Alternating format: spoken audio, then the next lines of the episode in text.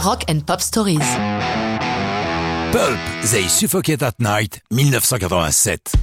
Si dans cette chronique on vous parle toujours de titres qui furent des hits ou qui sont devenus des classiques, il peut être intéressant aussi de se pencher sur ce que certains ont pu faire avant le succès. Quelle a été leur route, leurs doutes, leurs angoisses? Coup d'œil donc sur un album méconnu de Pulp et d'une chanson à la carrière tout aussi discrète, They Suffocate at Night. Nous sommes en 87, la base du groupe de Sheffield est constituée avec Jarvis Cocker, leader-chanteur, le guitariste Russell Senior et Candida Doyle au clavier. On est loin du succès à venir dans la décennie suivante, les temps sont durs.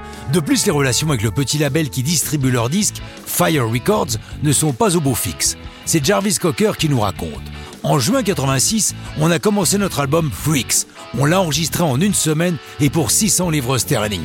Notre producteur n'était pas du tout d'accord avec notre orientation musicale, à tel point qu'il demanda à ce que son nom ne figure pas sur les notes de pochette. Je pense que c'est la période de ma vie où j'ai été le plus déprimé. L'album est dépressif, désespérant. Il y a quelques chansons potables, mais c'est tellement mal réalisé. I Want You, par exemple, est une bonne chanson, mais sa version démo était bien meilleure que celle enregistrée pour l'album. J'ai voulu que le disque s'appelle Freaks pour rappeler ces années où je séchais l'école et vivais de manière marginale.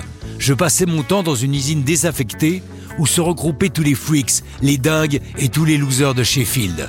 Dans le milieu des années 80, personne ne s'intéressait à nous et pourtant on se disait « Va bien y avoir un truc qui va nous faire éclater !» En plus, dans ces années, j'étais en plein milieu de ma première vraie histoire d'amour. Mais ça aussi, ça m'a déprimé.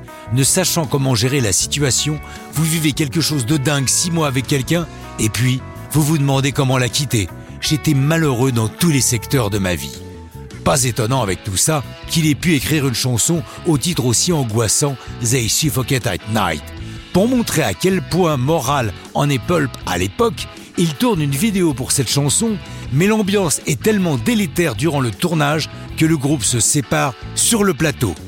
Mais d'une crise peut jaillir une renaissance. Ce choc est thérapeutique, le groupe prend la forme qui va obtenir le succès dans les années 90, mais ça, c'est une autre histoire de rock'n'roll.